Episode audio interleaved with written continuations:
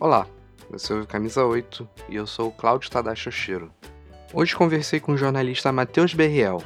O Matheus é editor de esporte da Folha da Manhã, o principal jornal da cidade de Campos Goitacazes, já foi editor do site e Flamengo News e também do SF Notícias, que é um site focado em notícias da região. A ideia hoje é fazer um registro da participação do americano e do Goitacás na primeira divisão do Campeonato Carioca. Ao lado do Matheus, busquei alguns porquês para a fraca campanha dos times de campos na Série A. Em 2019, os rivais americano e Goitacás voltaram a disputar a primeira divisão do Campeonato Carioca juntos depois de 27 anos. E esse reencontro das duas maiores equipes do interior do estado do Rio de Janeiro foi um fracasso. O Goitacás foi rebaixado para a segunda divisão, enquanto o americano fez uma das piores campanhas da fase principal e começa a próxima temporada na seletiva, brigando por uma vaga na Série A de fato. E até o clássico, que prometia casa cheia, ficou manchado por conta de uma polêmica e por muito pouco não aconteceu com portões fechados. Não bastasse isso, o rebaixado Goitacás está imerso em uma crise política e financeira, enquanto o americano faz sérias acusações de manipulação de resultados. Eu vou deixar na descrição desse episódio alguns artigos e notícias que também podem auxiliar na compreensão dessa conversa que tivemos. Afinal, tudo indica que seguiremos ouvindo falar desse estadual por mais algum tempo em Campos. Voltamos em duas semanas. Fiquem com a conversa com o Matheus.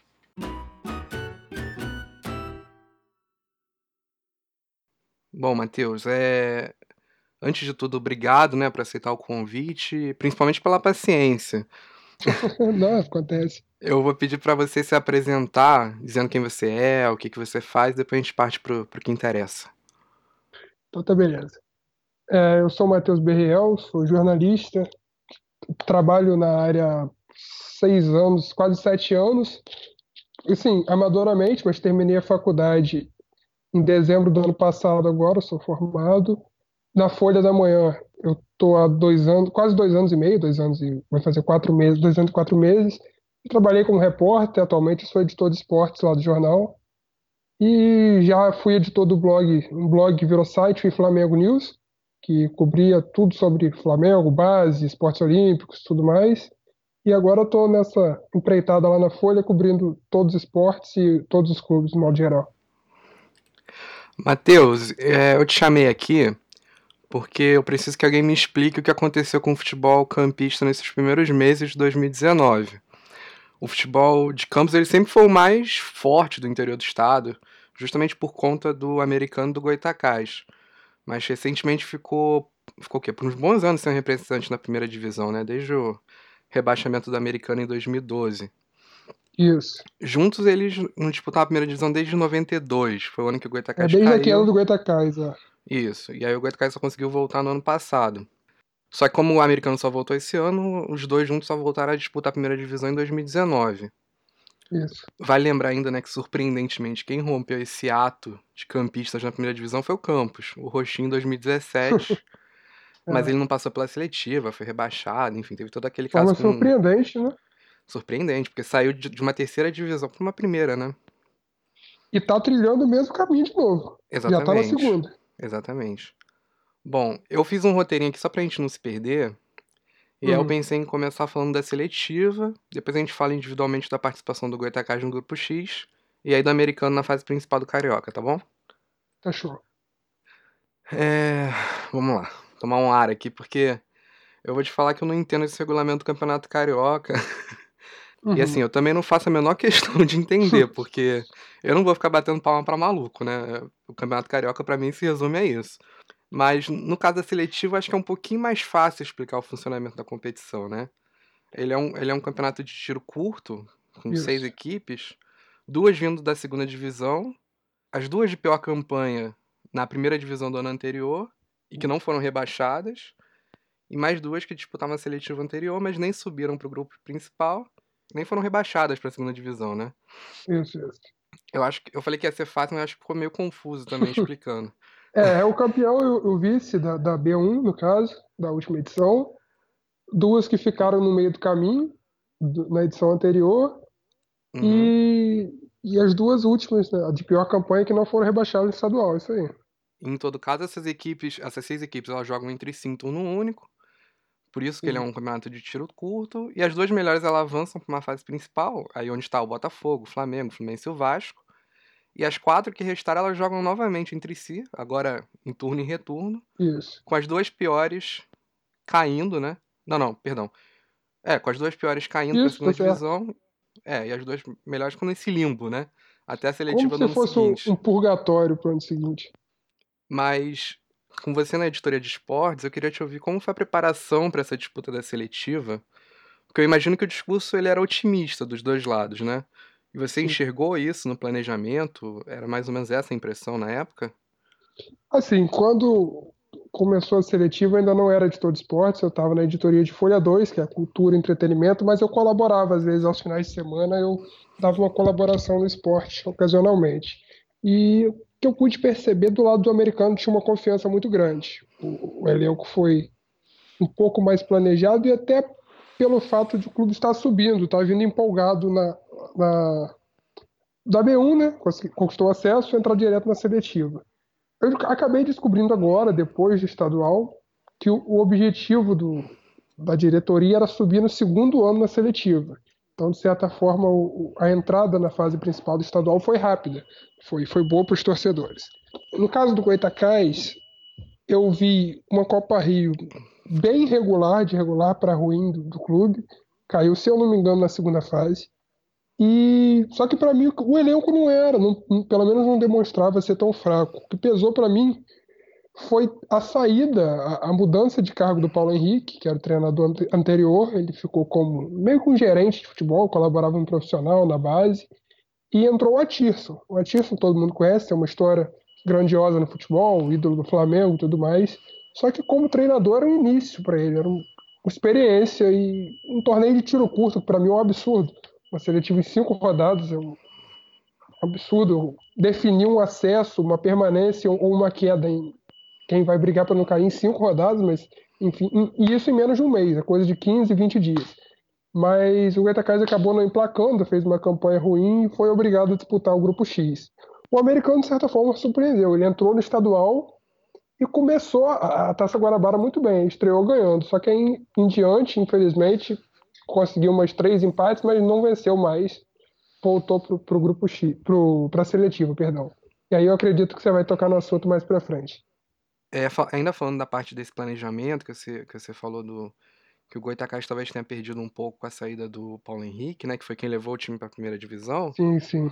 De, de, uma certa forma, pelo menos, e aí vale tanto para o americano como para o Goitacás, a base do time do Goitacás foi campeão na segunda divisão foi a que jogou a Série A desse ano, assim como a do americano, né? Foi a base que subiu com o time no ano passado. É, no caso, o Goitacás está no segundo ano de seletiva, né? Ele não subiu de imediato, então ele perdeu alguns jogadores, contratou uhum. alguns jogadores novos, ou alguns permaneceram, mas não foram tantos assim.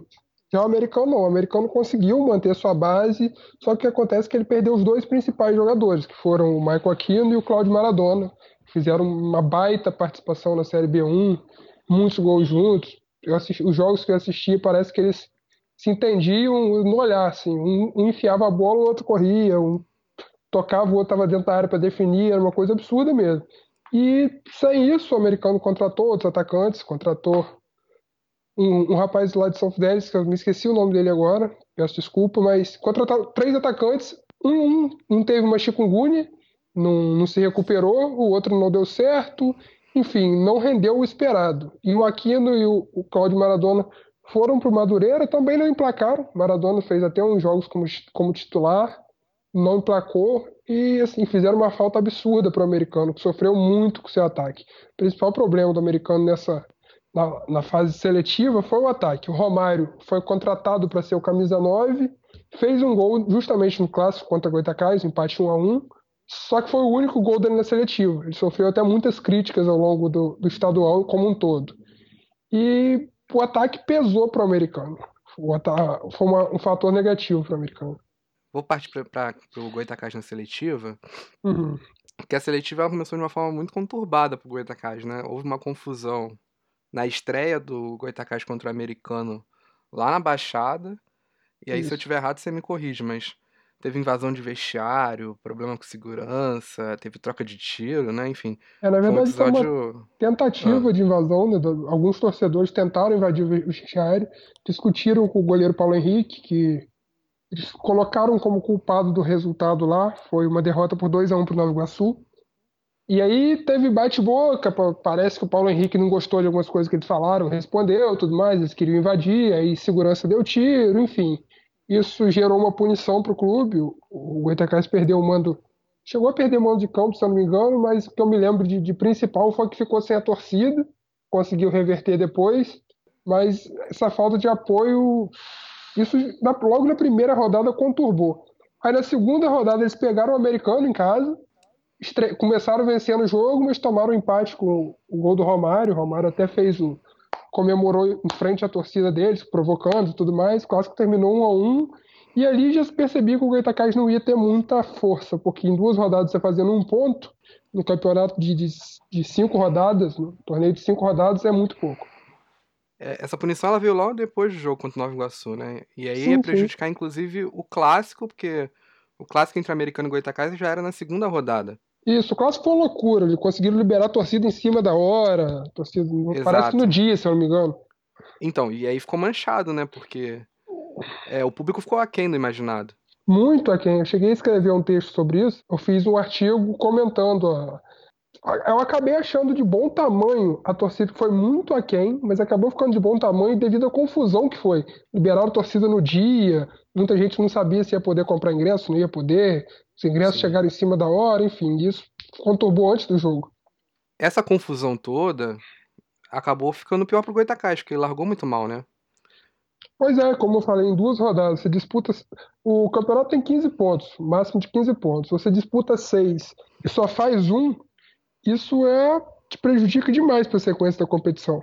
Já o americano não, o americano somou quatro pontos de seis, então aí já, já se colocou como uma força muito maior para brigar lá na frente. Todo mundo imaginava que ele brigaria com o Nova Iguaçu, acaba que não foi. O Nova Iguaçu fez uma campanha muito ruim na seletiva. Quem, quem conseguiu brigar junto foi o Rezende, que acabou entrando.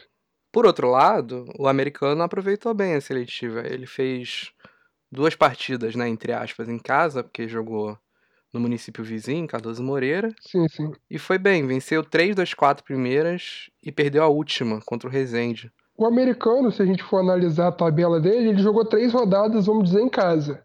Porque na primeira e na terceira ele jogou em Cardoso Moreira. E o clássico contra o Goitacás foi no Arizão praticamente meio a meio, porque não encheu nenhum dos dois lados. Então pode-se considerar três partidas em casa. E nisso, de nove pontos, ele somou sete. Ou seja, praticamente já garantiu sua vaga aí. Um desses jogos que o americano fez foi contra o Macaé lá em Macaé. Foi a, foi a quarta rodada. Foi a quarta, né? É. É uma cidade vizinha, não é uma viagem longa. Então, mas é. Acho que dá para deixar a torcida quase meia-meia ali também, né? Não, sim, eu fui inclusive a esse jogo, eu acompanhei o jogo lá no, no Moacirzão. A torcida compareceu em bom número, foi inclusive o jogo da garantia. O americano foi para a última rodada já classificado ganhou do Macaé lá por 2 a 0 O Macaé estava com um time muito desorganizado, destacavam-se poucos jogadores ali. Tinha um meia muito bom, lateral esforçado, mas o time estava meio perdido. O americano chegou lá, garantiu mais três pontos, ou seja, de 12 ele fez 10 e aí já entrou na última rodada classificado. Então, só para acrescentar aqui o que a gente pode dizer que você falou de Macaé, eu acho ah. que um fator que favoreceu muito o americano em relação ao Goitacás, é claro que o clube não tem participação nenhuma nisso, não tem culpa, mas a tabela foi bem mais favorável, porque ele jogou a primeira rodada em Cardoso como mandante, a segunda ele disputou um clássico praticamente meio a meio em Campos, na terceira ele jogou em Cardoso de novo, e a quarta ele pegou o Macaé aqui do lado de casa, ou seja, ele jogou quatro jogos praticamente em casa, vamos dizer assim. E já o Goitacás não, o Goitacás ele estreou fora, aí a segunda jogou em casa, com esse problema da torcida que a gente já falou, na terceira teve que viajar, na quarta jogou em casa. E aí que foi pegar o Macaé no Mocezão, que aí tudo bem, é, Macaé também vale para os dois. Mas foi uma tabela que ele teve que ficar viajando de um jogo para o outro. O americano não, já teve mais uma constância. Foram jogos próximos, um do, locais próximos um do outro. Então dá para você preparar melhor, aproveitar o dia anterior, a viagem é leve, isso acaba influenciando os resultados.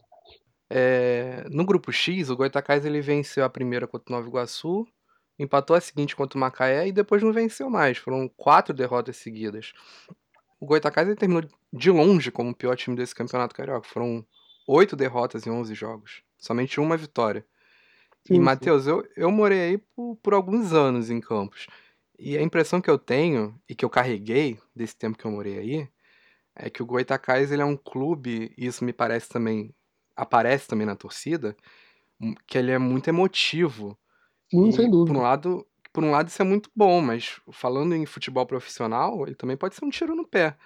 E, e tem gente que, que faz eu... uma, uma comparação da torcida do Goitacás, claro, dadas as proporções, com a do Flamengo. Porque uhum. quando a coisa tá boa, tudo é lindo, o meio-campo é o camisa 10, o melhor jogador do mundo, enfim, o time tá emplacado, mas você perde duas seguidas, a pressão é absurda. Exato, então é aí que eu ia chegar. Porque é, a impressão que eu tenho é que, justamente por isso, quando se perde, a, a derrota ela pesa muito. O Goitacás é um clube que me parece que acusa o golpe muito fácil. E é claro que uma campanha ruim no grupo X passa, por exemplo, por, por uma debandada de jogadores ainda durante a competição. Mas talvez com, com exceção do próprio Paulo Henrique, que, que era o técnico do Goitacás, que levou o time para a primeira divisão, eu não lembro de um técnico do Goitacás que durou mais que três jogos no início de temporada. Quando perde um, dois jogos, o Goitacás também já, já troca de treinador, né? Sim, esse, a situação do Paulo Henrique ainda tem um fator, vamos dizer assim, emotivo, agravante, porque ele é ídolo do clube. Eu lembro que quando o Paulo Henrique chegou a Campos na, na campanha da Série B1, não vou assim cravar com certeza, mas bem provavelmente eu fui o primeiro jornalista a entrevistá-lo, porque eu fui lá no Arizão, ele me atendeu, marcamos tudo mais. Aí ele me disse que ele tinha vindo para subir o Goitacás, que ele quando saiu do clube muito antes ele tinha feito uma promessa, tinha feito uma promessa, vamos dizer assim, um pouco de evidência, que ele falou que se o Goitacás quisesse subir era só contratar Paulo Henrique. E foi o que aconteceu. Ele veio, se identificou com o clube, subiu o clube. Já tinha sido lá atrás, quando o Goitacá disputou o Campeonato Brasileiro. Pela última vez, o técnico era ele. Então ele tem uma identificação muito grande com a torcida. E quando o Paulo Henrique sai, depois de ter subido o clube, dessa identificação toda, e pior, ele não sai do clube por negociação, ele troca de cargo e continua no Goitacás. Então muita gente não engoliu isso. E isso acaba. Você perde um pouco do grupo, eu acredito. Você não tem aquela referência do professor. Não estou colocando em xeque o trabalho do Atisson de forma alguma, mas ele é novo na profissão. Não sei se ele tem o mesmo domínio de grupo que o Paulo Henrique tinha conquistado até aquele momento. O Paulo Henrique já estava indo para a terceira temporada no Goitacás, né? Terceira, é, é, isso. Com uma da B1, teve a seletiva do ano passado e ia para a terceira. Eu sei que é difícil, mas você consegue falar um pouquinho dessa reta final de competição do Goitacás com muitas derrotas, né? Só de derrotas, aliás e resumir um pouquinho dessa crise que, que estourou recentemente lá no clube? Então, aí eu não vou, não posso falar com muita precisão, porque é um período que eu não estava fazendo esporte, como já te falei, mas a, o jogo que o Goitacás foi rebaixado, que foi na penúltima rodada contra o Macaé, eu estava no estádio, eu assisti o jogo. Fui como torcedor, nem fui para trabalhar. Torcedor não, como amante do futebol. Né? Aí o Goitacás tinha acabado já de demitir seu treinador, Tirso tinha saído, Flávio Lopes assumiu, também não deu resultado. Foi uma, uma, coisa muito rápida e acabou que caiu no colo do Paulo Henrique de novo. No, na penúltima rodada, o, o foi enfrentar o América com o Paulo Henrique meio de interino. Tinha um auxiliar técnico junto com eles, trabalharam juntos naquela semana. O Goitacás abriu o placar, caiu uma chuva, mas a chuva absurda no Arizão aquele dia, choveu demais. Tava tendo raio, trovão, tudo mais. O Goitacás já tinha tomado empate jogo empatado. Chega no segundo tempo, ele precisava da vitória para continuar com chance de não cair, bem na disputa, brigando para se manter na, na, seletiva. Ele sofre um pênalti. O Galhardo perde o pênalti, baixo muita chuva, estava chovendo demais na hora, perdeu o pênalti. E aí, minutos depois, saiu um contra-ataque e o Macaé fez 2 a 1 um. Aí aquilo ali meio que. O torcedor começou a sair do estádio, ali a gente já via que o clima estava muito pesado. Ao mesmo tempo que a torcida apoiava, já cobrava, não tinha mais aquela confiança de antes. Sim, e, e essa crise que está acontecendo agora, você sabe dizer alguma coisa? Porque eu, eu para mim ficou uma coisa muito confusa. É um acusando o outro.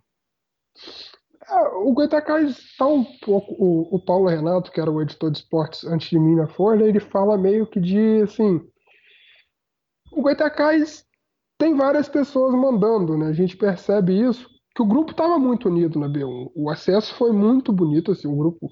A comissão, o grupo que eu digo é a comissão técnica, todo mundo trabalhando junto, mas a partir do momento que alguma coisa começa a dar errado, meio que cada um quer puxar para o seu lado, cada um quer mandar. Então, assim, não posso, não vou citar nome, não vou acusar ninguém, mas a gente percebia ali um, um conflito de, de, ideias, um conflito de opiniões. Quem paga sempre tem um peso mais forte na sua decisão.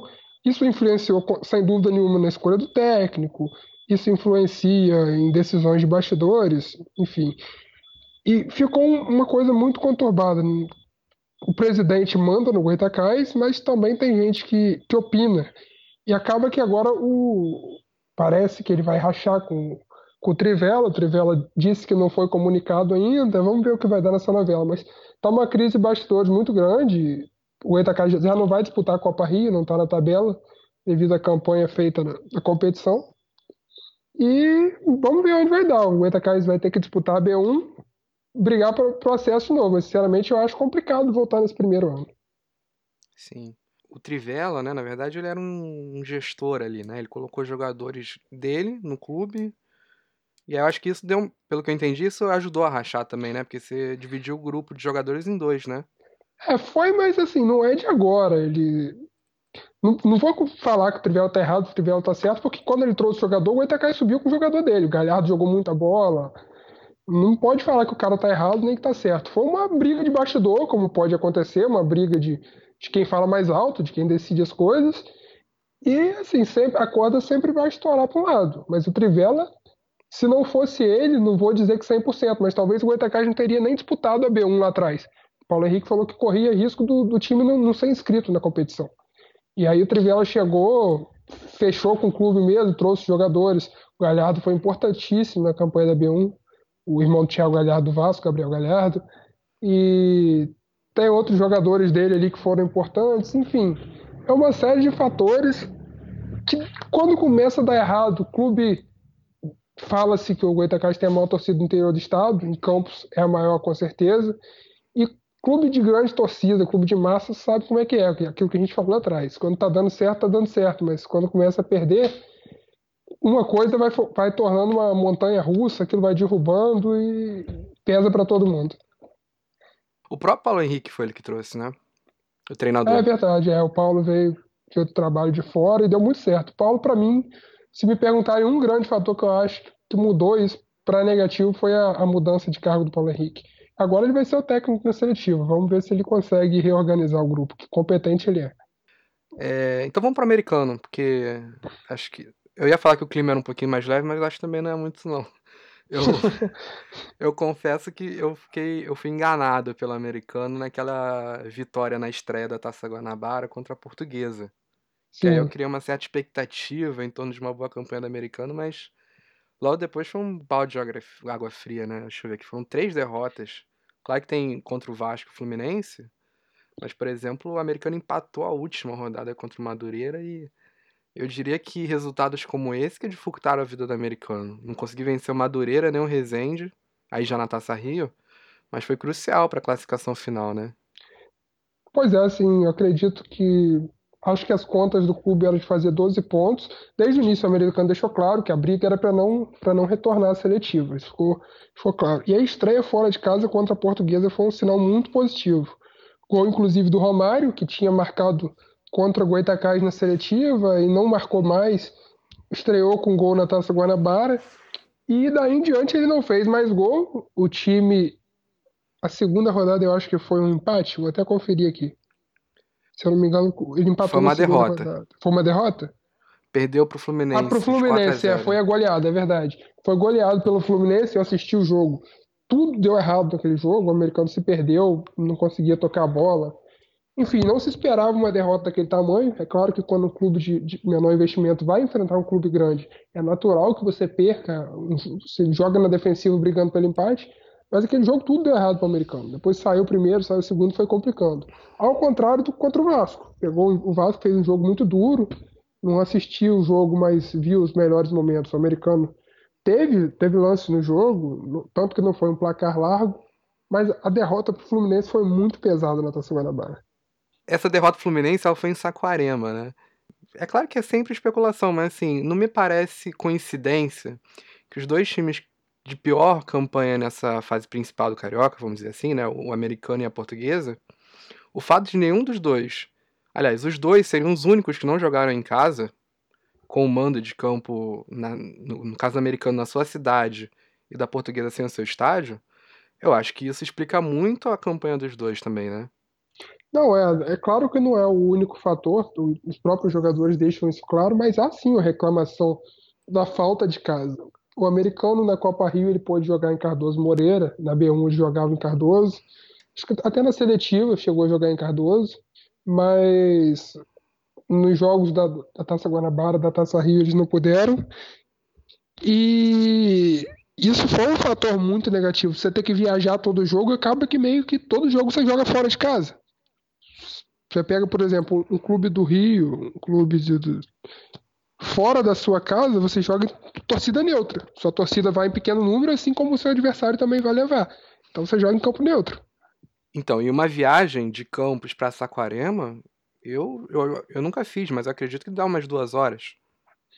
É, eu também nunca fui lá, mas eu sei que é uma viagem um pouco, assim, não vou dizer grande, mas é média e isso atrapalha numa preparação. Você tem que ir num dia antes, você tem que se preparar muito mais, você perde um dia de treino. E isso acaba pesando no, no desgaste dos jogadores. E em muitos casos, por exemplo, é quase você inverter o mando de campo. O americano chegou a jogar contra, contra Cabo Friense em Saquarema. Cabo Frio é do lado de Saquarema ali, né? A região é muito mais próxima, é como eu te falei, você acaba jogando em campo neutro e às vezes até fora de casa, se pode dizer assim.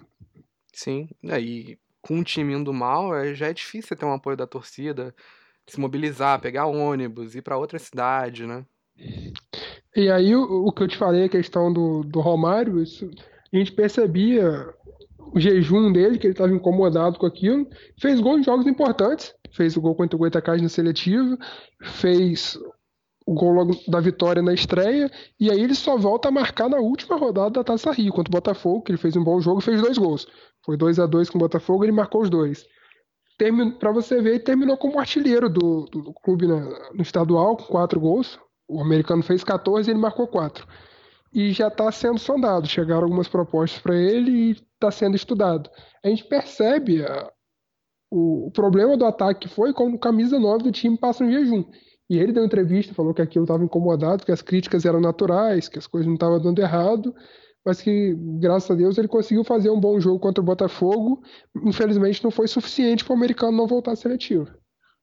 Olha, eu confesso que eu só assisti três jogos do americano nesse ano. Foi o clássico contra o Goitacás e depois dois contra os grandes, né? Sendo, sendo um deles esse contra o Botafogo, que você falou que foi, foi um bom resultado. Mas também repercutiu, e eu acho que mal, as declarações do presidente do americano, Carlos Abreu, contra a arbitragem em uma série de jogos. Acusou, na verdade, diretamente um favorecimento ao Madureira e ao Boa Vista. O Madureira era o clube que estava ali brigando com o americano diretamente para não cair, né? Pra não, uhum. pra... Boa Vista, eu confesso que eu nem cheguei a ver, mas eu vi mencionando o que estava beneficiando o Madureira. Sim, e eu, eu não quero te colocar na fogueira de dizer se houve ou não favorecimento. Também não acho que seja o caso. Uhum. Mas uhum. eu vou pedir para você explicar melhor então esse caso e se você imagina maiores consequências a partir dessas acusações. É, já foi aberto o um inquérito, a federação está investigando, a gente espera que investigue com seriedade, porque é uma denúncia muito grave. A gente não pode falar nem que houve nem que não houve, mas para um dirigente colocar a cara da forma que ele colocou, citar nomes, falar quem está sendo beneficiado, falar o que foi dito, alguma prova ele deve ter. Entrevistei o, o Carlos Abreu pessoalmente. Bem depois disso, ele me disse que deu essa entrevista de cabeça quente, depois do jogo, mas que ele mantinha, depois do jogo contra o Boa Vista, mas que mantinha tudo que ele falou, não, não retirou nada. E ele falou que assim, que entrou numa cruzada meio que sem querer, mas que pretende ir até o final para mudar um pouco do, do, futebol carioca, do futebol fluminense. Então, no, no, jogo contra o Boa Vista, eu entrevistei também o Josué Teixeira após o jogo, ele reclamou muito de pênalti não marcado, de escanteio com invertido, assim. Era escanteio para o americano, eles não, não marcavam, era escanteio para o Boa Vista, a bola saía e o juiz não dava várias reclamações que, segundo o próprio Palavras, Josué Teixeira são pontuais, você não, não é uma coisa que vai decidir um jogo, mas que altera no resultado sem você perceber diretamente.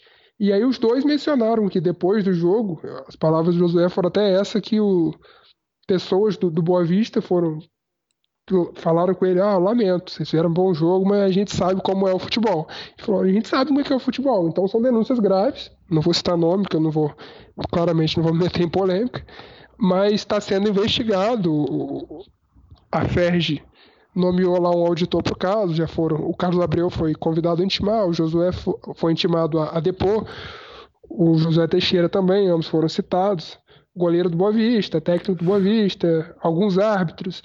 Então vai ter um, uma apuração, um inquérito, e a gente espera que seja feito com seriedade, porque se comprovado uma manipulação de resultados é crime, é um absurdo, mas também não, não chega a ponto de se paralisar o campeonato agora.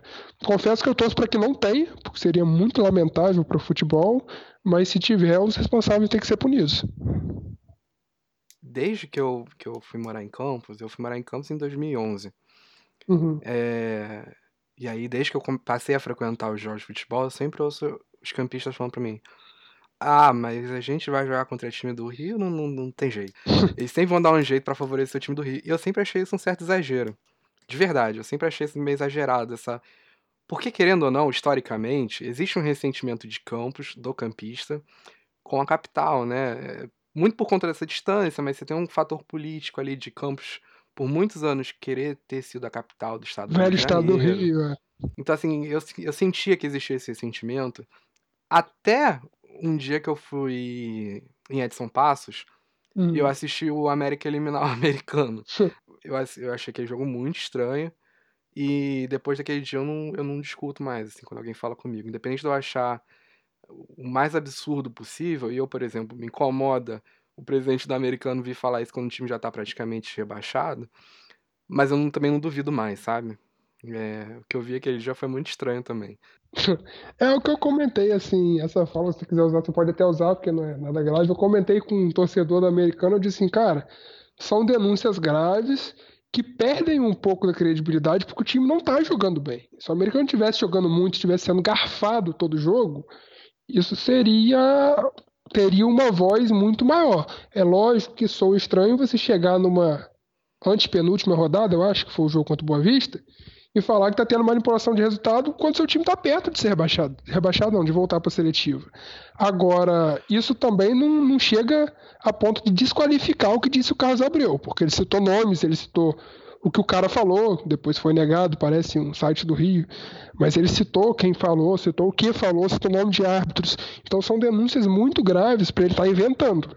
Não, não, acredito que ele esteja inventando. E torço para que seja apurado da, da forma que deva ser. Mas existe, não sei se você sabe do período que morou em Campos, existe uma coisa histórica de campista se colocar inferior em relação aos outros. Isso sempre teve coisa de, de fora é melhor que daqui, campista enfiado na vista, esses termos que os próprios campistas ficam se depreciando.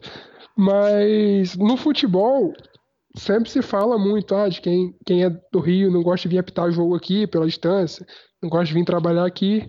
Sempre se ouve isso. Acho que chegou a um ponto, a denúncia de manipulação de resultados é uma coisa muito grave que eu acho que vai além dessas reclamações tradicionais. Então, se isso for provado, é um caso muito grande. Mas a nós, jornalistas, torcedores, cabe aguardar e esperar que os órgãos competentes façam sua parte. Bom, para a gente encerrar, eu queria, na verdade, especular um pouquinho sobre o que esperar desse restante de 2019 para o americano e para o Goitacás. Porque o americano tem somente a Copa Rio e o Goitacás tem logo logo a volta da segunda divisão. Eu vou deixar para você falar, inclusive eu vou resgatar uma coisa que você falou lá no começo. Você falou da campanha do Goitacás na Copa Rio que ela foi muito regular, né? Eu acho que foi essa o termo que você usou. O, Goita, o americano vai passar pela mesma situação agora, né? Porque vai ter só a Copa Rio pela frente, vai ficar um tempo parado. Pelo que eu já entendi, não, não vai manter o time, vai entrar com um time muito jovem, né? É, parece que há um interesse em emprestar alguns jogadores, tem, tem proposta para alguns jogadores americanos. Venda só se for benéfica para o clube. Eles não, não divulgam. O Rafinha foi vendido, o Rafinha já foi para América, lateral esquerdo. O Romário está com algumas propostas. Eu entrevistei o, o, presidente do clube, ele me disse que o americano, na opinião dele, disputar a Copa Rio não, não é bom para o clube no momento mas que isso seria discutido internamente e que o americano só vai disputar a Copa Rio se tiver um patrocinador pontual para isso, porque ele não vai tirar. Sobrou algum dinheiro dessa participação no estadual. O americano também jogou Copa do Brasil, disputou a primeira fase, caiu para Londrina. E sobrou algum dinheiro que ele vai guardar para a seletiva. Ele não vai tirar dinheiro da seletiva para colocar na Copa Rio, que todo mundo fala ser uma competição deficitária. Claro, te dá uma vaga na Copa do Brasil ou na Série D, mas para os clubes pequenos do Rio vale muito mais você brigar por uma vaga no, nas fases principais do estadual, que é onde você consegue se, mate, se manter, você consegue chegar mais forte. O americano não deve disputar a Copa Rio, embora esteja na tabela. E o Goitacai já não tem vaga mesmo, vai disputar a Série B1. O que eu vou dizer para o clube acaba sendo um pouco bom, porque consegue se concentrar na competição só. Vai chegar uma fase que você disputando a Copa Rio, você fica um jogo meio de semana, fim de semana, e o Goitacai vai ter um tempo de descanso. Em relação ao americano, eu não, não tenho tanta preocupação, porque a Copa Rio, claro, seria ótimo voltar a uma competição nacional de novo, né? Disputou em 2018 o Campeonato Brasileiro e agora esse ano a Copa, Copa do Brasil, como você disse. Isso, eu ia falar, o americano vem fazendo uma tradição na Copa Rio, foi finalista das duas últimas. Uhum. Vice no ano retrasado e campeão no ano passado. Seria bom, seria ótimo, claro. Até porque não, já não conseguiu pela, pelo Campeonato Estadual esse ano. Mas me preocupa muito mais o Goitacás. E aí a gente volta naquilo que eu falei. Eu acho que, que as coisas não, não, não estarão tão tranquilas pro lado do Goitacás até começar a Série B1. E é isso que me preocupa. Assim, eu não duvido nada do Goitacás sendo brigar para não cair para terceira divisão. Eu acho, cara, que não chega a tanto, mas não vejo o Goitacás voltando para B1 com a força que, que teve no, na última participação. Não acho que vai cair, não acho que seja tão ruim assim, mas também não vejo forte para brigar em cima. Bom, Matheus, eu acho que a gente resumiu um pouquinho dessa participação ruim e muito conturbada né, da, dupla, da dupla Goitacano na Série A depois de quase três décadas. E o objetivo não era fazer uma mesa redonda, né? mas simplesmente fazer um registro dessa participação importante para o futebol do Rio e que eu espero que não demore tanto para voltar a acontecer na Série A. É, obrigado por tirar um tempinho do seu dia para falar comigo. Eu espero contar com você para falarmos de assuntos um pouquinho mais tranquilos no futuro. E se você quiser deixar um recado final, falar algo que não conseguiu, esqueceu, enfim, fica à vontade. Não, te agradeço. Não foi nada, eu te agradeço pelo convite. Um prazer participar com você. E assim, eu acho interessante saber que você está aí no Japão e se interessa por acompanhar o futebol campista, o futebol do interior do Rio. Infelizmente é uma coisa que ninguém liga. Eu sou Flamengo, todo mundo sabe disso, mas eu acho muito importante você valorizar qualquer clube, o Vasco, o Fluminense, o Botafogo, e principalmente os pequenos, porque a gente vê numa torcida o amor que o torcedor tem por aquele time, a identificação que ele tem com o time, e o futebol está acima de qualquer rivalidade, de qualquer bobagem. E divulgar esse futebol do interior, muita gente que está aqui não faz. Às vezes a gente vê só vai aos estádios mesmas pessoas de sempre, ninguém dá o valor que o, clube da casa merece. Eu acho que até essa falta de apoio, essa falta de incentivo, isso dificulta para que, que a gente tenha mais anos como esse dos dois clubes na primeira divisão, por que não? Talvez três, o Campos está na B, B1 pode subir também. Acho difícil, porque vai ser o, o, o, elenco desse ano não parece ser o mesmo de quando disputou aquela B1 que, que subiu, mas por que não? Futebol é jogado.